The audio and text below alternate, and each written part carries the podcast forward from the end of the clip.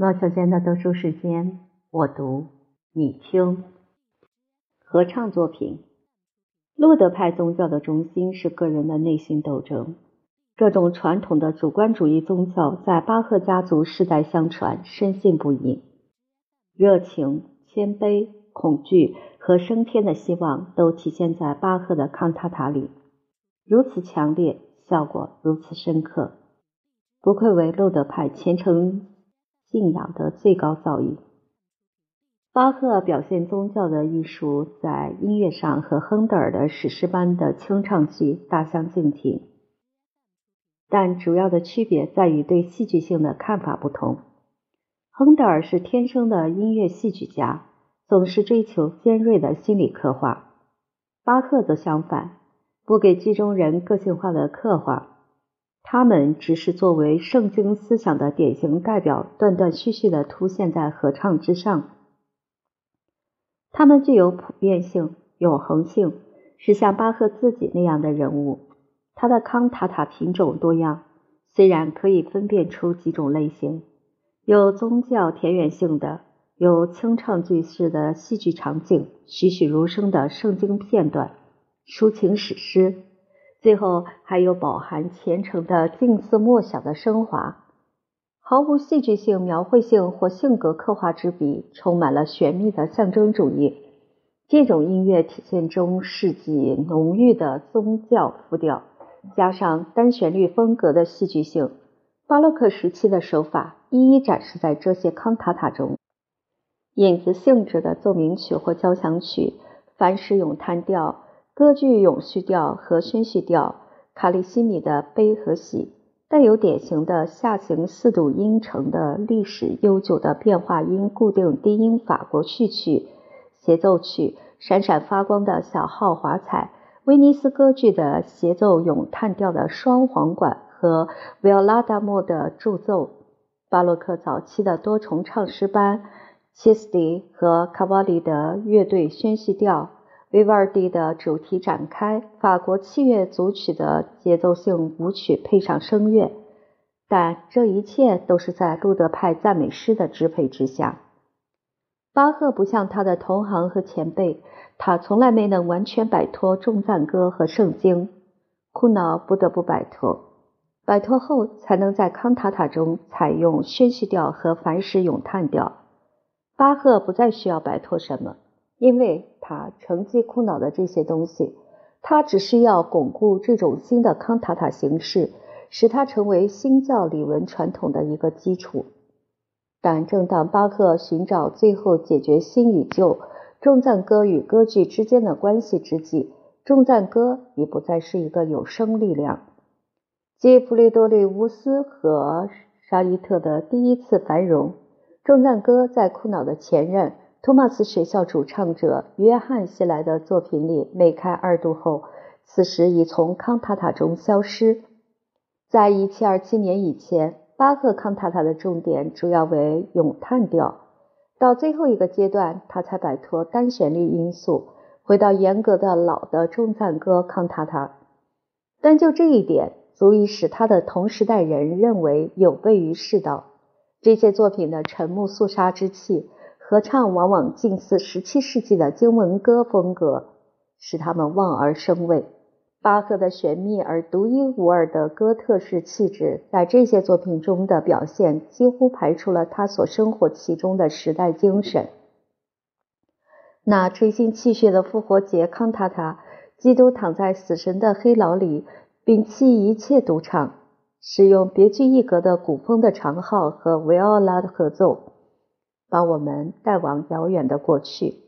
德国没有一个人能甚至不测他这种艺术的深度，因为他表现一个过去时代的精神。这个时代只活在马丁·路德的著作和丢勒的画里，而这二人都已是远离巴洛克没落期的传奇人物。巴赫在1730年向市政议会提出的一份申请中有一丝酸溜溜的口吻。他提到他的前任谢兰和库瑙时说：“艺术有很大进步，趣味有很大改变，所以老的音乐不再取悦惊人的耳朵。”巴赫的康塔塔给外行的印象是，他是一个超脱尘世纷争的人，完全陶醉在对天国的崇拜中。但是熟悉他以后，不禁为此人的尘世性而感到震惊。看到他无日无时不再渴望救恩，救我脱离罪孽的呼喊，响彻好几百首咏叹调和合唱曲。他在每一首中重访施救恩的独楼地。东方的古智慧名言：“欲成大业，必先征服自我。”他牢记在心。贝多芬也一样。不过，贝多芬是个乐观的人，深信人能够用善与爱征服自己，人能够在欢乐中情同手足。巴赫则怀着信徒的教条式疑虑，深信人只有在死亡中才能获得自由。他虽然没有迷失于这种疑虑中，但是死亡的阴影弥漫着巴赫的全身心。一会儿是人必死无疑的可怕命运，一会儿是万念俱灰，渴望得救，占有了他的全身心。二者都渗入深不可测的心灵悲愤。悲愤之举中的丧歌说：“这是开天辟地就注定的事儿，人你必死。”这句判词的无可挽回的口气，使听的人不寒而栗。但是，这个必然可以化成基督徒谦卑的哀求：“来吧，主耶稣，来吧！”当人明白死亡可能带来救恩以后，如今我们听到的“人，你必死”，不是世人的悲观，而是上帝信使的审判。他无情的一再重复，直到难以忍受的地步。这时，女高音带头唱出：“主啊，主啊，来吧，主耶稣，来吧！”音乐顿时充满了天堂的喜悦。在顺服死亡和天国的安息时，巴赫没有丝毫的浪漫主义气息，是真正的顺服，完全沉浸在圣经的清明沉着之中。即使在巴赫最强烈的悲哀中。也有那种使他有别于中世纪神秘主义者的喜乐，尽管他与他们遥相呼应，因为主宰他的是喜乐，而不是犯罪感。尽管他所表现的罪和人生的愁苦与中世纪最伟大的画家所表现的一样深透，他并不停留在罪带来死亡的必然性。他不提倡中世纪认为罪是不可征服的那种信念。他把自己交托给一种难以描绘的喜乐，有时纯洁的化为无比空灵轻盈的音符，有时用小号猛吹来宣布。虽然把耶稣作为个人的向往这种抒情的关系属于前进主义者的态度，特别是钦岑多夫的态度。这些咏叹调虽然是为独唱声部写的，但不是自言自语的独白，而是对话。是死神与死的念头苦苦挣扎的气诉的心灵之间的对话，其中重建哥特精神，那是反对罪与救恩，反对死亡与成圣，反对人生短暂和与神明相处永恒的中世纪基督徒的意境。巴赫的康塔塔决定他的合唱风格，不仅因为那单纯的篇幅浩大。而且，因为这些康塔塔让他纵横驰骋音乐表情的整个领域，其他合唱作品也忠实的奉行这个风格。唯一的区别在于篇幅不同。所谓的圣诞清唱剧不过是一系列康塔塔，圣诞曲则把康塔塔以及新教的教堂音乐推到了最高造诣的终极。B 小调弥撒曲看上去完全不同，但它仍是由康塔塔组成。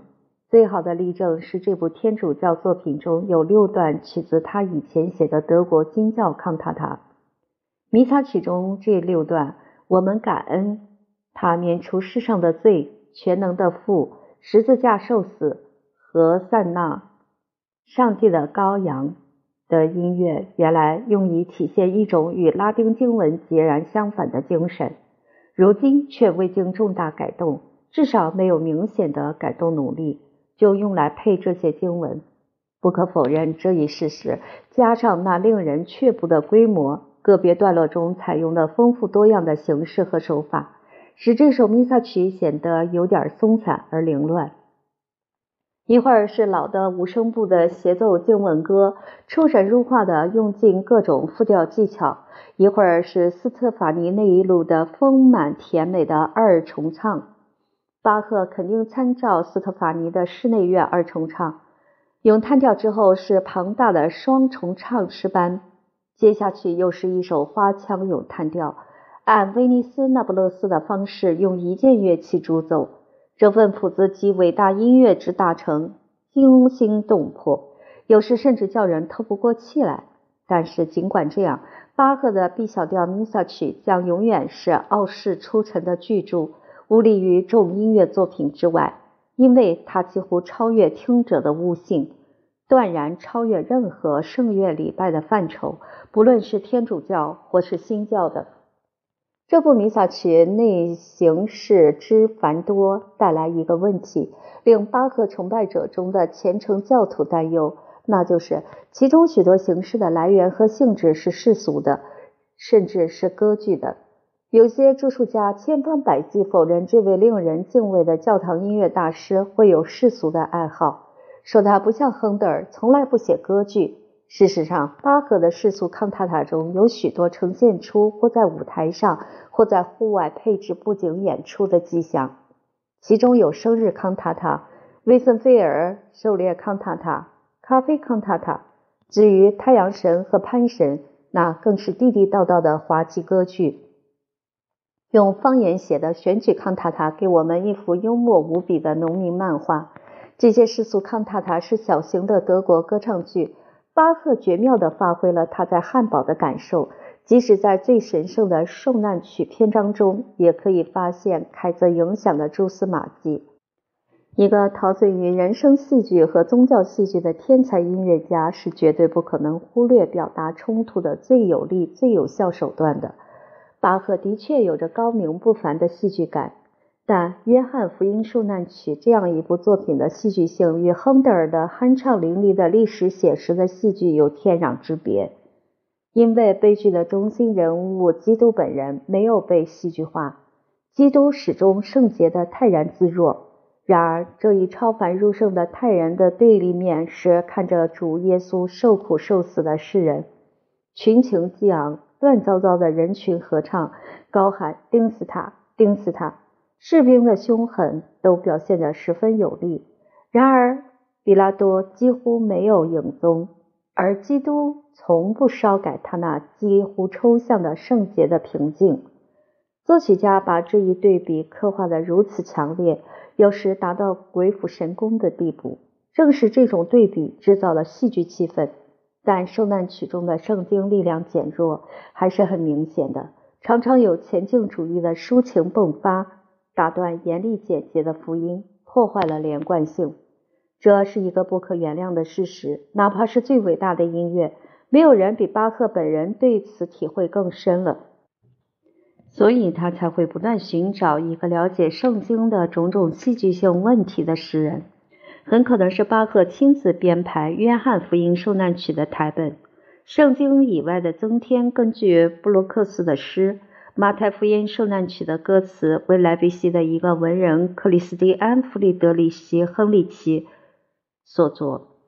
约翰福音受难曲是巴赫四部受难曲中仅存的两部中先写成的一部，比后一部马太福音受难曲更富青春气息和冲动，肢体中用入许多重赞歌。但除了一首外，重赞歌曲调从来不扩大成重赞歌改编曲或幻想曲。约翰福音受难曲比马太福音受难曲短得多，更概括、更热烈、更形象地表现这部礼文戏剧。特别在宣叙调中，在在被人群的合唱粗暴地打断的宣叙调中，戏剧性愈发强烈。它不如马太福音受难曲那样静思默想。但是其戏剧性之浓郁，不愧为纯净的音乐剧，戏剧气氛始终如一。除了最后一个合唱外，巴赫把合唱段落当作宣叙调的一部分来写。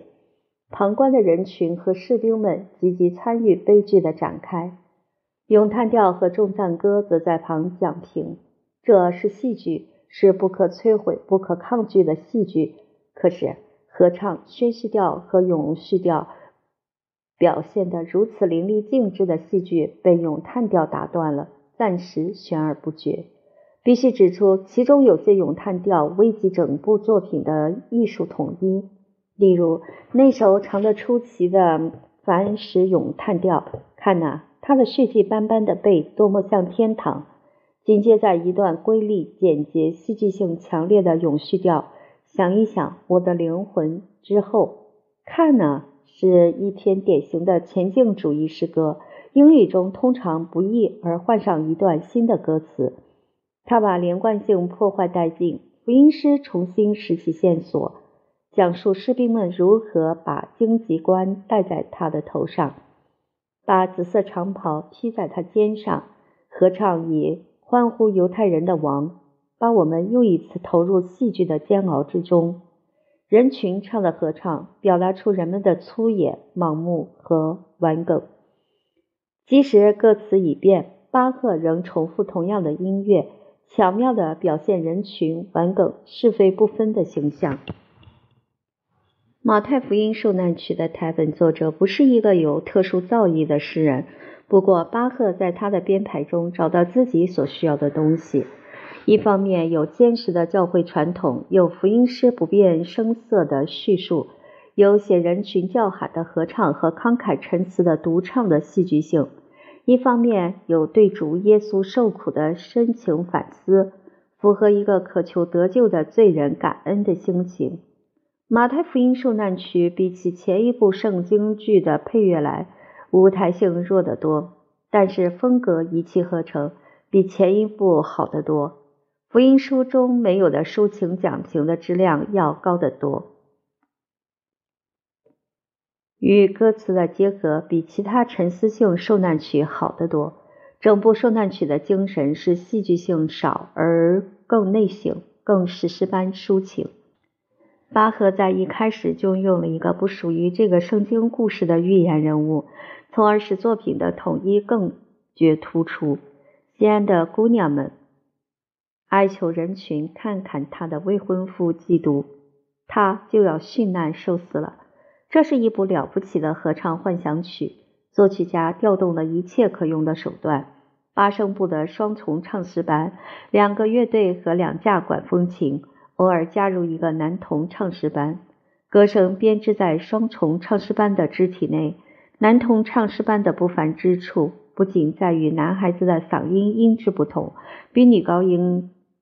清新晶莹，还在于男孩子唱歌不像大人那样刻意追求表情，他们的歌声有一种难以模仿的天真无邪的快乐，深深感动听众。合唱在他们下面像大海一样汹涌澎湃。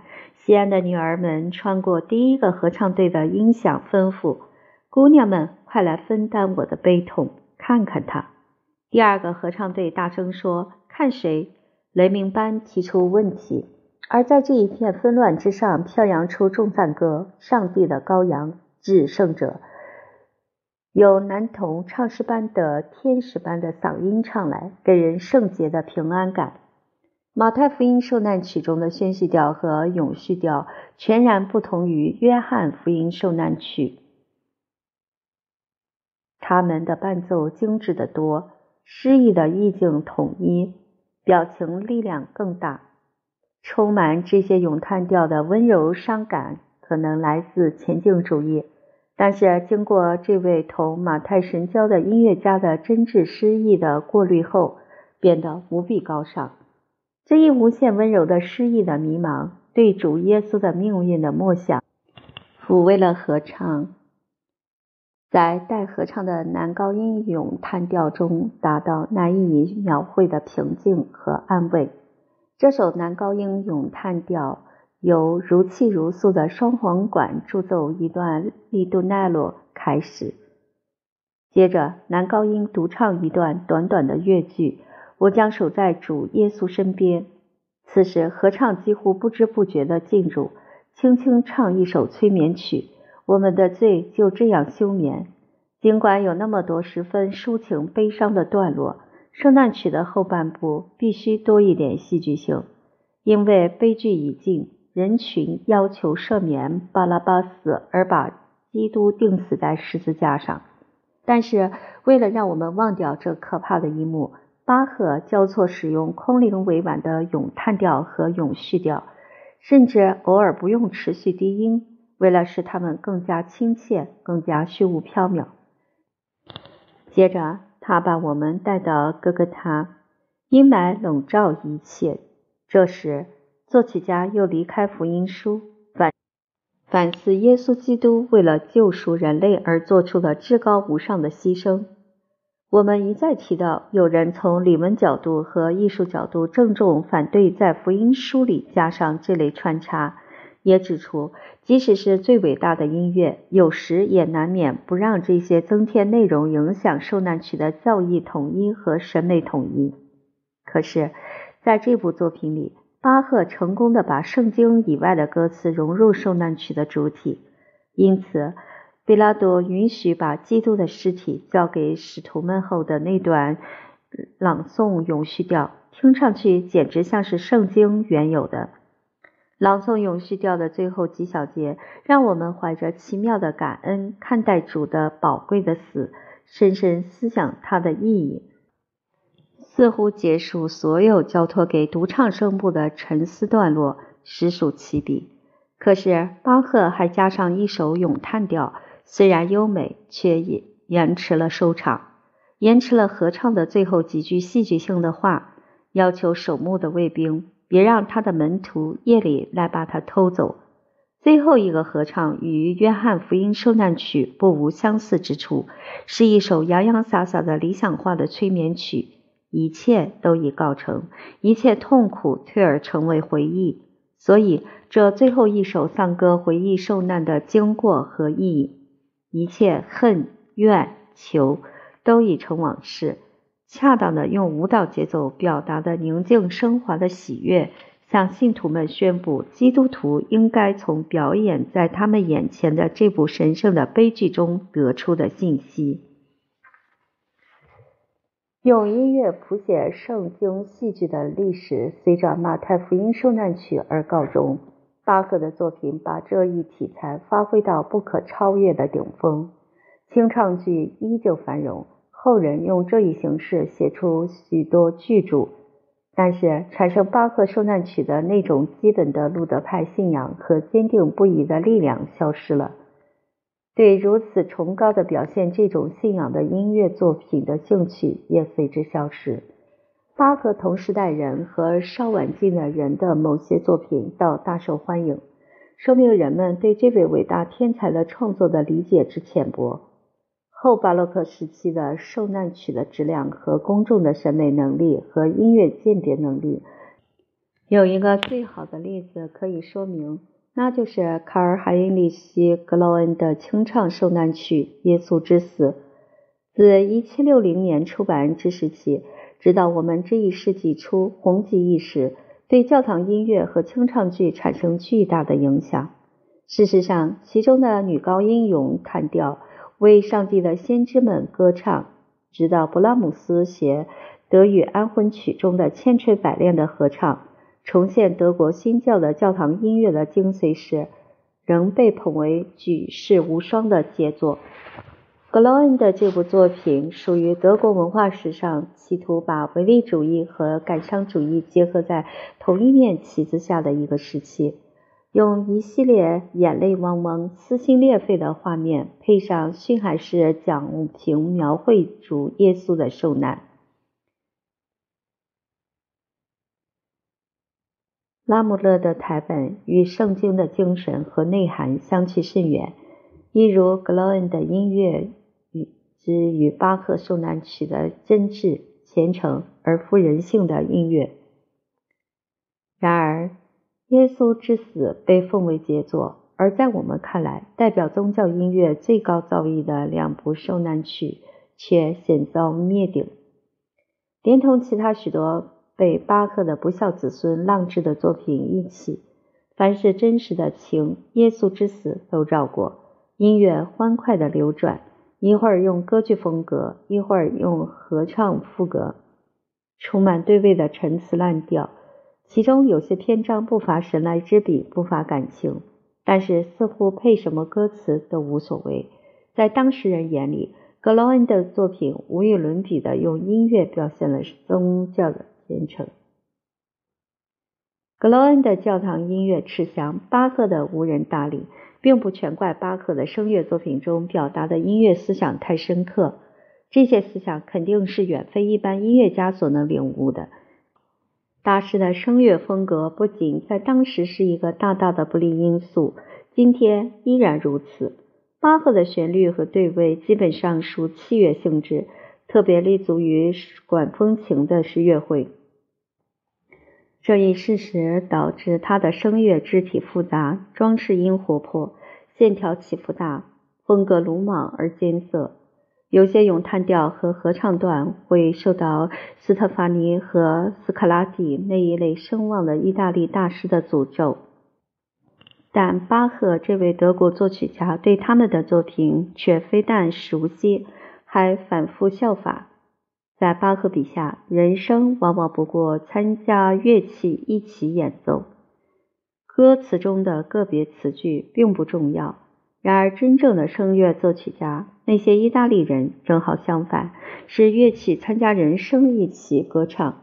巴赫的许多声乐作品具有器乐性质，属于器乐构思，因而产生一些抽象的组合，如康塔塔第五十四首中第二个咏叹调的从头到尾的三声部副歌。女低音唱一个声部，其他两个声部由小提琴和维奥拉担任。人声歌唱一停，持续低音立即承担起对位肢体的结构作用。大师一心关注副歌结构的逻辑性，在这个咏叹调中间部分的歌词变化后，要求对人声做新的主题处理时，他让人声离开副歌发展，而伴奏乐器若无其事地继续前行。把器乐构思强加于声乐，还有一个十分古怪的例子：不少纯粹的舞曲被发展成咏叹调。康塔塔第一百九十四首。盼望已久的节日的一些咏叙调中，隐藏着一个完整的舞蹈组曲。不用说，朗诵性在这种情况下大受影响。在许多例子中，音乐章法和旋律构筑并不得自歌词，倒是歌词根据音乐来调整。巴克常以自然完美的音乐朗诵开始，不出几小节便放弃，为了纯粹的音乐华彩。不顾词句的字面意义和自然位置，仅仅保留词句的精神。说来也怪，巴赫对歌词配乐有卓绝无误把握的唯一的一个领域，竟是他在教堂音乐中采用的各种因素中最歌剧性的一个——宣叙调。他对歌词之忠实，表情的丰富多样，用法中所蕴含的戏剧眼光之尖锐与得体。即使是最伟大的意大利人，他们是这种风格公认的大师，也难胜之。巴赫的宣叙调范围极广，从偶有几个和弦伴奏的意大利歌剧的轻宣叙调，到有伴奏宣叙调，到更精致的咏叙调，把音节式朗诵改成花腔式，以伴奏的积极参与加强表情朗诵。